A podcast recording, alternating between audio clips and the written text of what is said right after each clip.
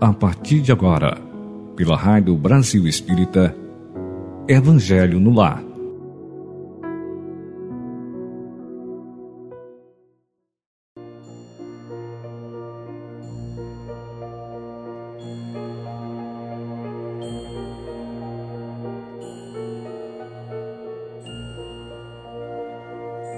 Porque a voz é dos instrumentos mais importantes na vida de cada um.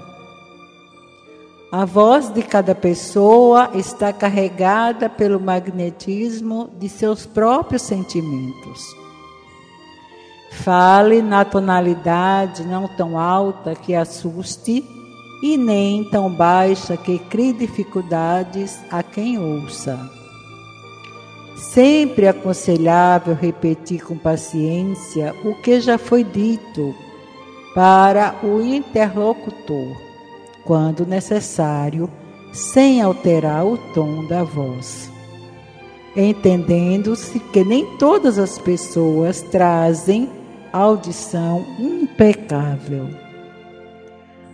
A quem não disponha de facilidades para ouvir, nunca dizer frases como estas: Você está surdo? Você quer que eu grite? Quantas vezes quer você que eu fale? Ou já cansei de repetir isso. A voz descontrolada pela cólera, no fundo, é uma agressão, e a agressão jamais convence. Converse com serenidade e respeito colocando-se no lugar da pessoa que ouve, e educará suas manifestações verbais com mais segurança e proveito. Em qualquer telefonema, recorde que no outro lado do fio está alguém que precisa da sua calma, a fim de manter a própria tranquilidade. Aqui hoje a mensagem de André Luiz para mover o nosso dia no contato com as pessoas. Porque um dos maiores desafios do mundo que nós temos que enfrentar é o mundo de relação, são os relacionamentos, seja com o amigo, seja com o vizinho, seja com a esposa, seja com o esposo, com os irmãos, com quem quer que seja. Então, é a tonalidade da nossa voz que vai dizer para o outro como está a nossa saúde espiritual, mental e física. Então, meus amados irmãos, finalizando essa nossa mensagem, essa nossa página de hoje, elevemos o nosso pensamento ao alto. Elevemos o nosso pensamento ao alto. E trazendo para o nosso coração a nossa Mãe Santíssima, trazendo para a nossa vida o Senhor Jesus que acompanha os nossos passos cotidianamente, dizendo, falando com a nossa mãe, conversando com ela sob a luz do Divino Espírito, vamos dizer: Mãezinha querida, Mãezinha, intercedei por nós junto do vosso Filho, nosso Senhor Jesus. Jesus, o Cristo de Deus. Senhor, convertei os corações mais duros ao amor. Convertei, Senhor, os nossos corações, perdão e misericórdia pelas nossas iniquidades que o vosso amor transforme essas águas, transmutando-lhe as moléculas em remédio salutar para o nosso caminhar. Que assim seja, que assim se faça.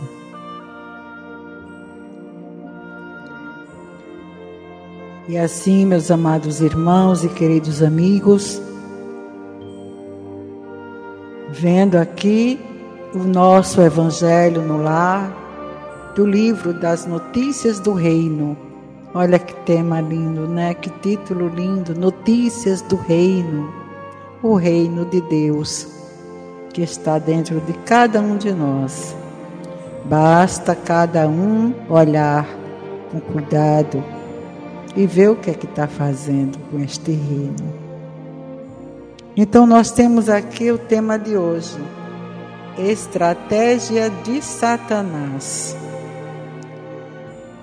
Quando o espírito imundo sai do homem, anda por lugares áridos, procurando repouso. Porém não encontra.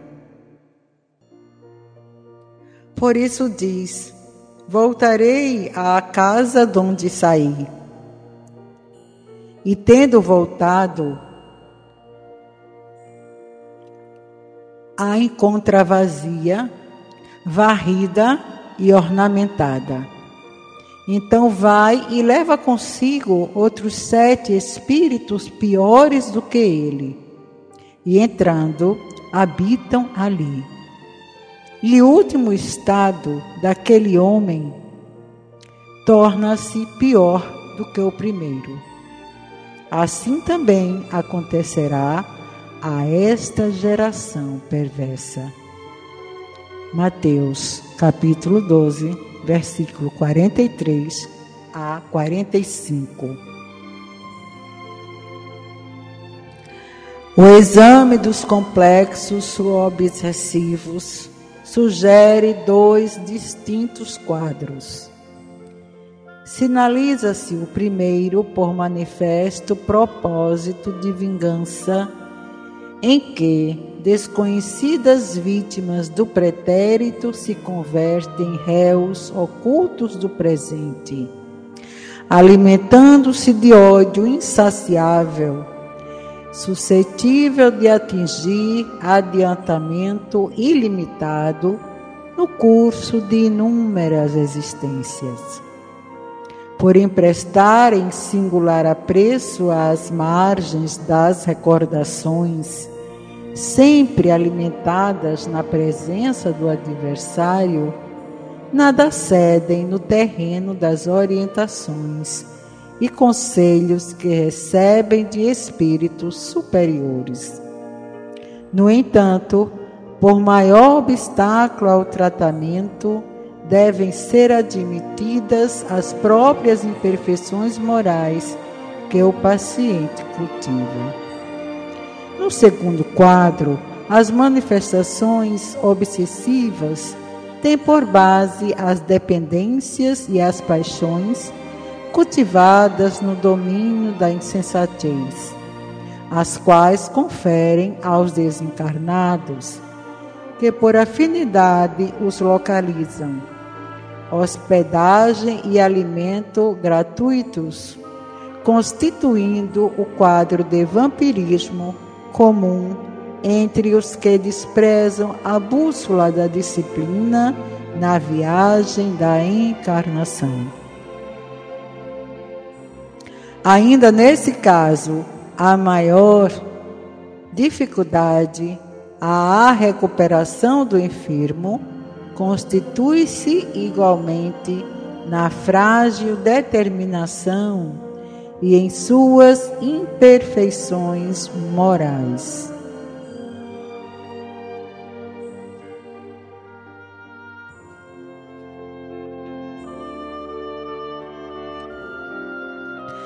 sendo a afinidade moral, além dos compromissos espiritualmente assumidos, que determina e alimenta a sintonia entre os seres.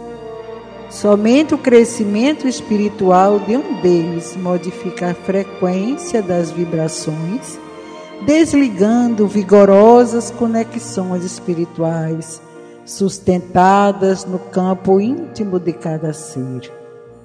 É compreensível, pois, adquirir por terapia comum a qualquer quadro obsessivo a conscientização profunda a que a doutrina espírita conduz, seguida de expressivos esforços no encalço da própria renovação moral. Podem ser lembrados outros recursos de que a solidariedade espírita se vale no domínio da terapia espiritual, recordando a oração sincera, a terapia do passe intensivo e o esclarecimento ao espírito mediante atividades mediúnicas conhecidas por desobsessão, das quais devem participar somente médios experientes equilibrados.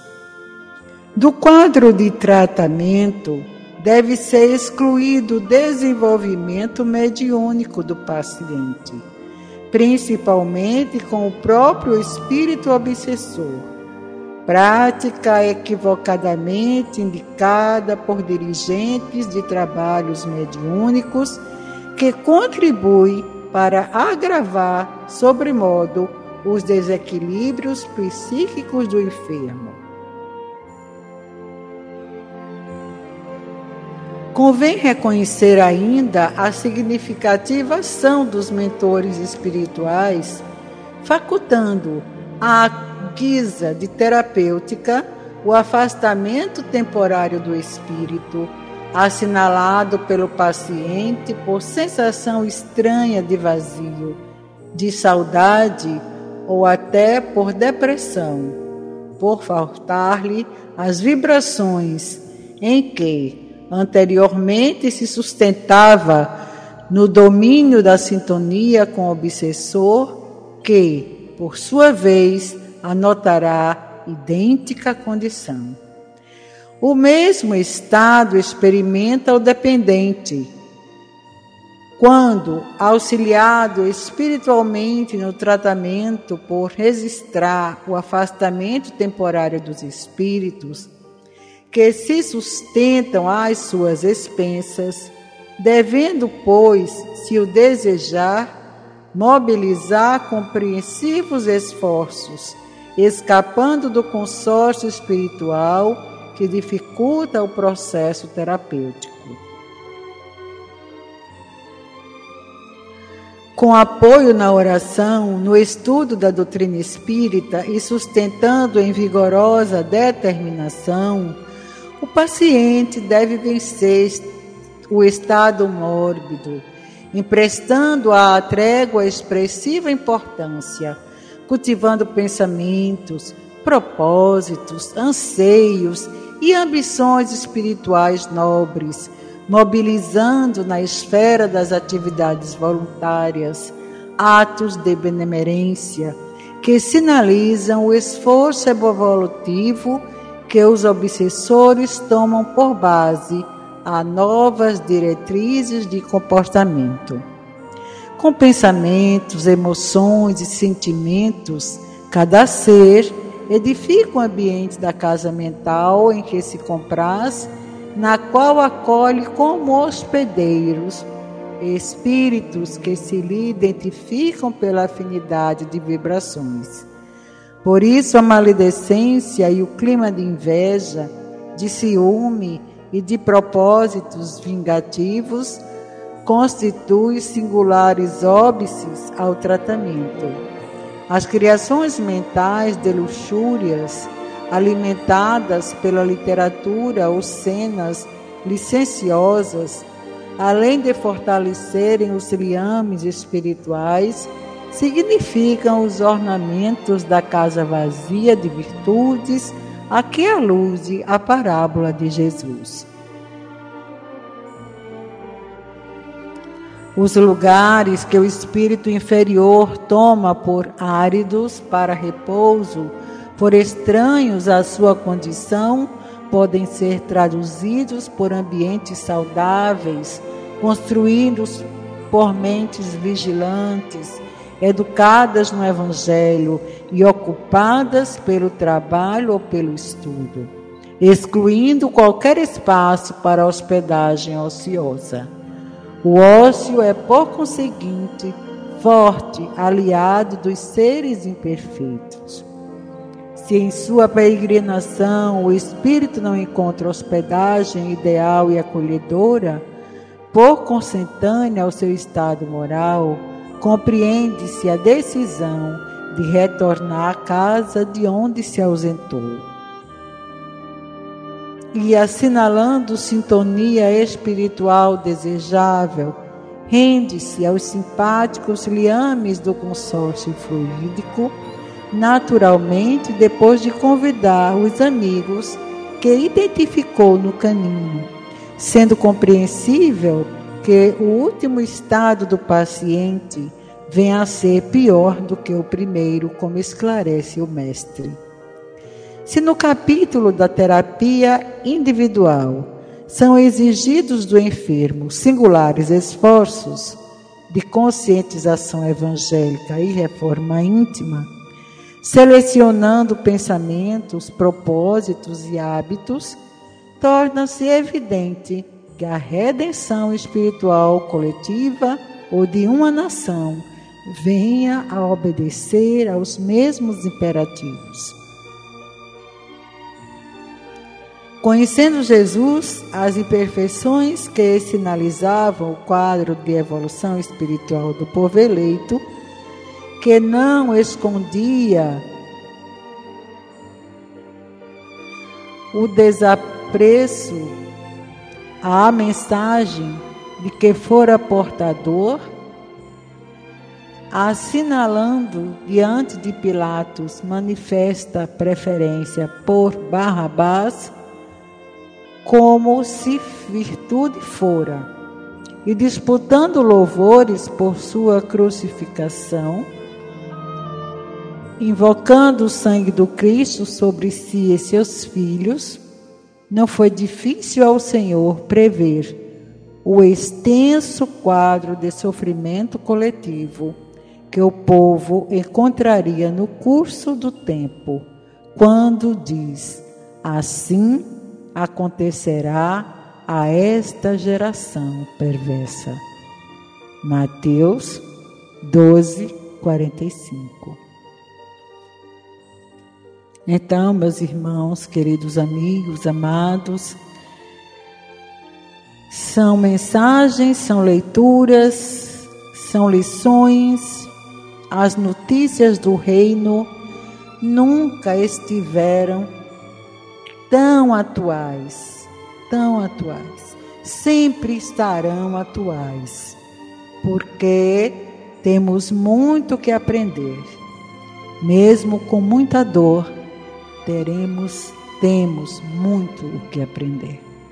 Então, cada um de nós fica a mensagem e fica também a reflexão, para que possamos trazer para dentro do nosso coração e refletir nas nossas ações, pensamentos e sentimentos.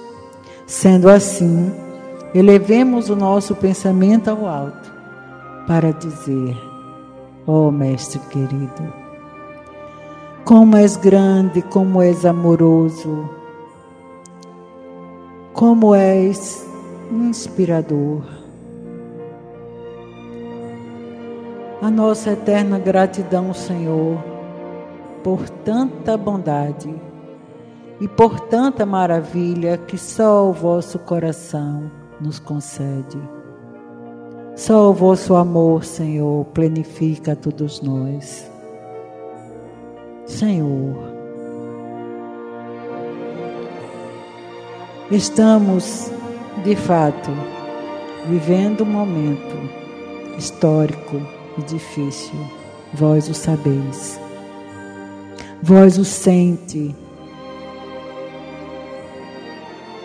A nós todos, Senhor, acalma o coração. Que o vosso amor planifique a nossa vida. para que possamos ficar em paz.